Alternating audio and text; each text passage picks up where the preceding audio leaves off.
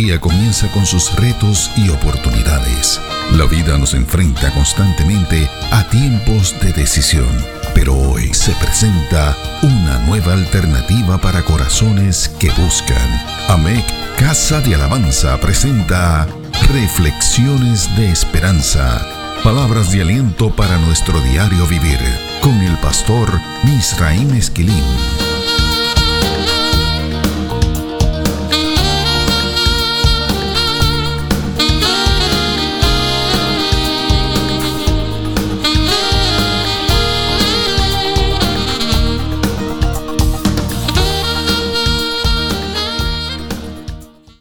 Recibe bendiciones del Señor. Hoy damos inicio a una batería de reflexiones acerca de la carta del apóstol Pablo a la iglesia que estaba localizada en la ciudad de Éfeso. Muchos se preguntarán por qué hemos escogido analizar y reflexionar acerca de los mensajes que comunica esta carta. La realidad es que fuimos inspirados por el Espíritu Santo para acercarnos a ella. Esta inspiración fue en parte resultado de un proceso de reflexión acerca de cómo será el mundo post-COVID las preguntas y las reflexiones acerca de este tema nos condujeron a procurar respuestas bíblicas para muchos de los escenarios que estamos previendo. Es aquí que la dirección del Espíritu nos condujo a esta carta paulina. Es obvio que enfrentaremos nuevas realidades y nuevos acercamientos de definición y de desarrollo de lo que somos como seres humanos.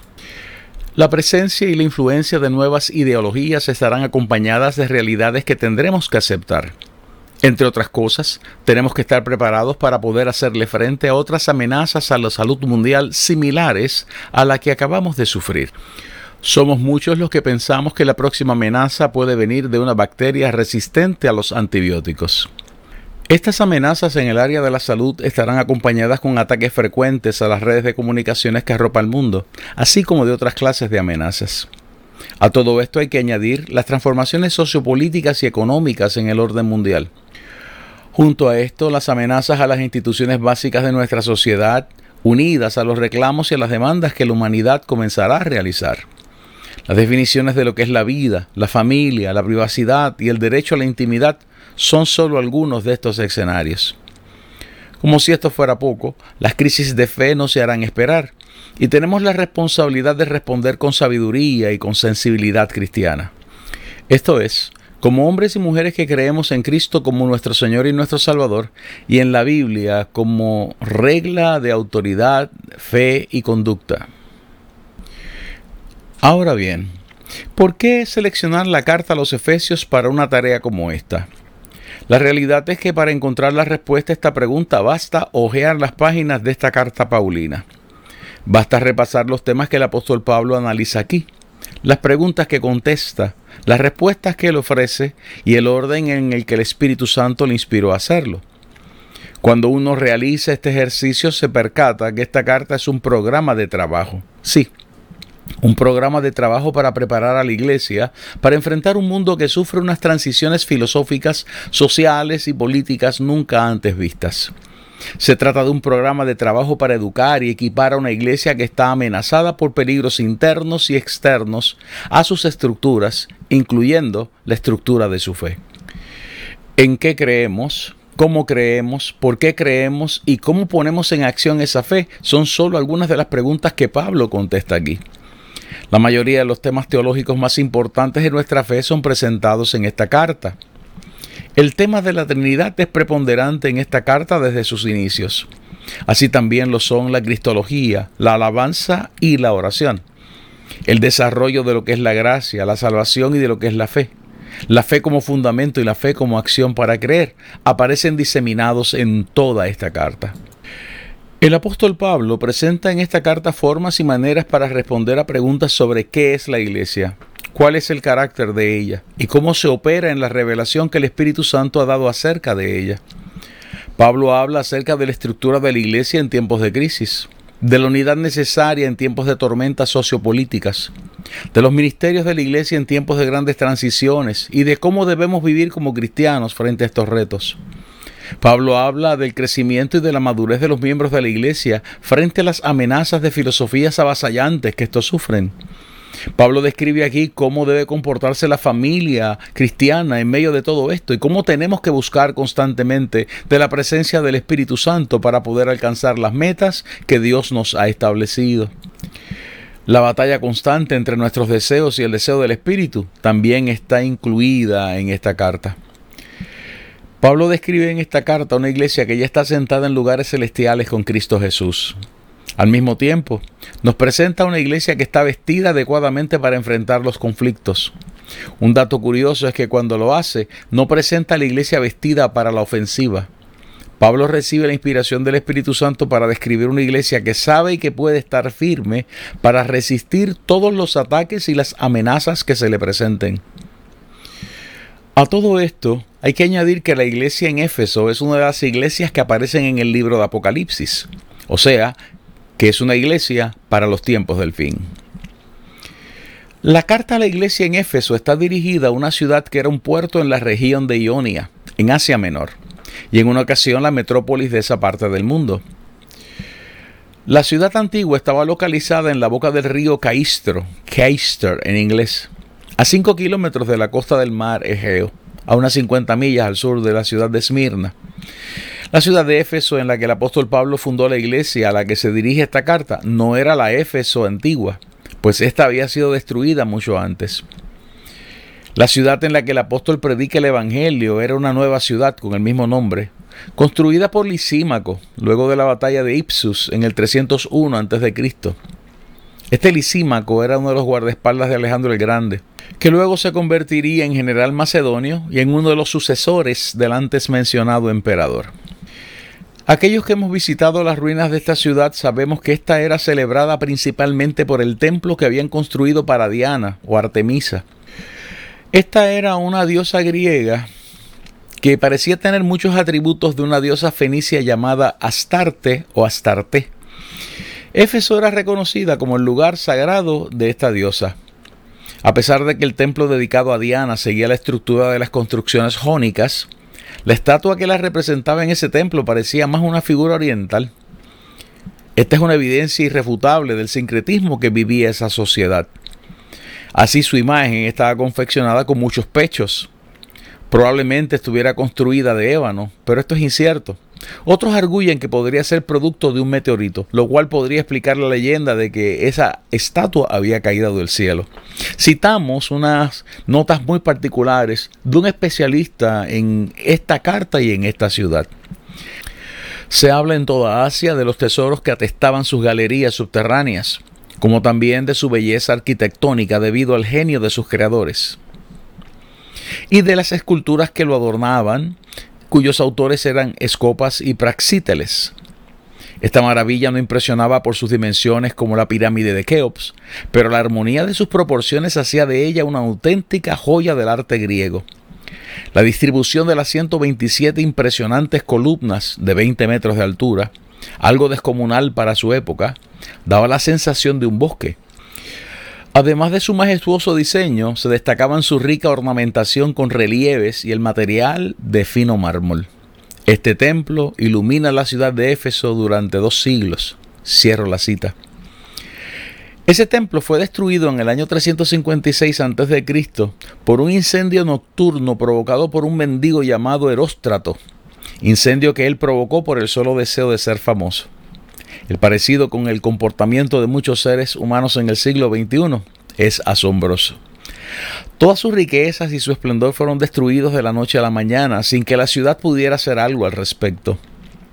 Cerca de 20 años más tarde, Alejandro Magno ocupó la ciudad de Éfeso y escuchó la historia de ese incendio. Ese día descubrió que esto había ocurrido el mismo día en el que él había nacido. Esto le motivó a reconstruirlo y este proceso de reconstrucción culminó en el año 323 a.C. Los historiadores dicen que el título más importante en esa ciudad estaba acuñado en sus monedas, Neocoros, que puede ser traducido siervo de la gran diosa o barredor del templo. Hay varios bosquejos que podemos seguir para el análisis de esta carta. Aclaramos que el propósito de los bosquejos es poder tener a la mano una pista o una guía que nos permita seguir una estructura básica para el estudio y el análisis de esta carta. Uno de los bosquejos más sencillos ha sido provisto por el profesor Hendrickson en su exposición de Efesios. Este bosquejo también es utilizado por Horacio Raúl Picardo en su introducción al cuerpo epistolar del Nuevo Testamento, una obra poderosa que él escribió en el 2006. Hendrickson decide construir un acróstico con la palabra griega eulogé, porque Pablo comienza esta carta, la carta a los Efesios, bendiciendo a Dios, el objetos. Invitamos a los lectores que adquieran los libros de estos dos escritores y los estudien con detenimiento. Además de los bosquejos van a conseguir una información muy rica para poder eh, trabajar con nosotros en el análisis y la reflexión acerca de esta carta. Otro bosquejo sencillo para esta carta es provisto por el profesor Warren Wiersbe. Este bosquejo lo vamos a explicar. Él divide esta carta en dos áreas. La primera, la doctrina, nuestras riquezas en Cristo Jesús, que son los capítulos 1 al 3 de la carta a los Efesios. Y la segunda parte, nuestra tarea, nuestras responsabilidades en Cristo, que son los capítulos 4 al 6. En la primera parte, la doctrina, nuestras riquezas en Cristo, él discute el capítulo 1, los versos del 4 al 14, como nuestras posesiones espirituales en Cristo. Los versos 15 al 23 de ese mismo primer capítulo como una oración de iluminación el capítulo 2, los versos del 1 al 22, como nuestra posición espiritual en Cristo. Con el capítulo 13 él hace algo muy especial. Dice que ese capítulo en su totalidad es una oración por capacitación, pero hay un paréntesis ministerial en los versos del 2 al 13. En la segunda sección, nuestras responsabilidades en Cristo, nuestra tarea, los capítulos del 4 al 6, él dice que el capítulo 4, los versos del 1 al 16, presentan cómo andar en unidad. Desde el verso 17 del capítulo 4 hasta el verso 17 del capítulo 5, cómo andar en pureza. Desde el verso 18 del capítulo 5 hasta el verso 9 del capítulo 6, cómo andar en armonía. Y los versos del 10 al 24 del capítulo 6, cómo andar en victoria. La versión escrita de esta reflexión se coloca en la página de Facebook de nuestra iglesia y ahí usted puede tener acceso a este bosquejo debidamente transcrito. Existen otros bosquejos que estaremos compartiendo según avancemos en el análisis de esta carta. A lo largo y a lo ancho de esta carta el apóstol insiste, entre otras cosas, que Dios continúa trabajando en su gran propósito para la humanidad, llamando seres humanos a Cristo y formando en Cristo una sociedad nueva y redimida. El apóstol hace referencia de muchas maneras a esa sociedad redimida que constituye el nuevo pueblo de Dios. Por ejemplo, entre otras cosas, él les llama santos y fieles, capítulo 1, los primeros dos versos. Les llama herencia de Dios, capítulo 1, verso 11. Les llama edificio de Dios, capítulo 2, versos 19 al 20. Les llama cuerpo de Cristo, capítulo 1, versos 22 y 23 esposa de Cristo en el capítulo 5, los versos 22 al 31, les llama iglesia en el capítulo 3, en el verso 10, en el verso 21, les llama nuevo hombre en el capítulo 2, versos 14 al 15, en el capítulo 4 y verso 24, le llama imitadores de Dios, capítulo 5 y verso 1. Solo con estos datos podemos llegar a la conclusión de que la declaración más comprensiva de esta carta es el eterno propósito de Dios y el lugar de Cristo y de su pueblo en ese propósito. Estos nombres metafóricos sirven para describir diferentes manifestaciones del carácter de la iglesia de cara a los retos que ella enfrenta mientras alcanza ese propósito. Para que tenga una idea, en los primeros seis versos del capítulo 1 podemos sintetizar varios temas poderosísimos relacionados a Dios el Padre, a Cristo su Hijo y al Espíritu Santo. También podemos sintetizar algunos conceptos relacionados a esos creyentes a quienes el apóstol llama santos y fieles. El primero de ellos, que nuestra vida tiene significado en Cristo. El segundo, que en Cristo somos suficientes. El tercero, que en Cristo estamos seguros. Estas aseveraciones serán expandidas en nuestras próximas reflexiones.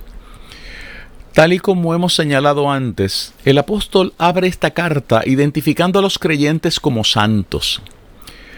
Este es un excelente concepto para describir a los creyentes. Ese concepto viene del griego agios, que literalmente significa santos o separados. No podemos dejarnos confundir con el uso que se le ha dado ese concepto con el pasar del tiempo. Un santo no es un anciano memorable, ya fallecido, cuyos cuadros o estatuas ocupan lugares de preponderancia en algunos templos y o en algunos hogares. En el Nuevo Testamento los creyentes somos llamados santos y eso es lo que somos en Cristo. De acuerdo con Dios, los creyentes somos santos no por el resultado de nuestras obras o nuestra justicia, sino por lo que Cristo hizo por nosotros. La Biblia dice que nuestra justicia es como trapo de inmundicia, así lo dice el capítulo 64 y verso 6 del libro del profeta Isaías. Nosotros somos santos porque Jesucristo murió por nosotros en la cruz para que pudiésemos recibir su justicia y su justificación. Así lo dice Pablo en 2 de Corintios capítulo 5 y verso 21. Cuando Cristo muere en la cruz, Él pagó por nosotros las penalidades que teníamos que pagar por nuestros pecados. Pero no solo pagó esas penalidades, sino que nos perdonó y nos dio vida juntamente con Él y en Él. Según nos rendimos a Cristo, Él nos da su vida a cambio de la nuestra. Él se convierte en nuestra vida, en nuestra esperanza y en nuestra gloria. Esto es, nosotros vivimos por su vida. Él es en nosotros y nosotros estamos en Él. Viviendo en esa dimensión de la vida de Cristo, su justicia se hace nuestra justicia. Nos convertimos en justicia de Dios en Él. De tal manera que cuando Dios nos mira, ve en nosotros a Cristo. Esta es la verdad encerrada en esa declaración de lo que somos en Cristo. Es por esto que somos significativos. Es por esto que nuestra vida tiene significado y sentido porque lo que somos lo somos en Cristo. Nuestra vida tiene significado en Cristo. En el verso 3 de ese capítulo 1 podemos encontrar base para sustentar el segundo concepto relacionado a los creyentes. En Cristo somos suficientes. Escuchemos lo que dice ese verso 3 del capítulo 1 de la carta a los Efesios. Bendito sea el Dios y Padre de nuestro Señor Jesucristo, que nos bendijo con toda bendición espiritual en los lugares celestiales. Este verso no postula que nos van a bendecir. No se trata de una promesa para el tiempo escatológico. Se trata de un negocio cerrado, una promesa de campaña cumplida, una realidad. Ese verso postula que ya nos han bendecido con toda bendición espiritual en los lugares celestiales en Cristo. Esto indica que Dios nos ha dado suficiencia en Cristo. ¿Qué significado posee esa suficiencia en Cristo? Esa respuesta forma parte del temario de estas reflexiones. Sin embargo, si se examina bien ese verso 3, encontraremos que esa realidad posee dos elementos insustituibles y únicos. El primero, que todo es y solo puede ser en Cristo. El segundo, que esa realidad posee una fuente de procedencia, los lugares celestiales.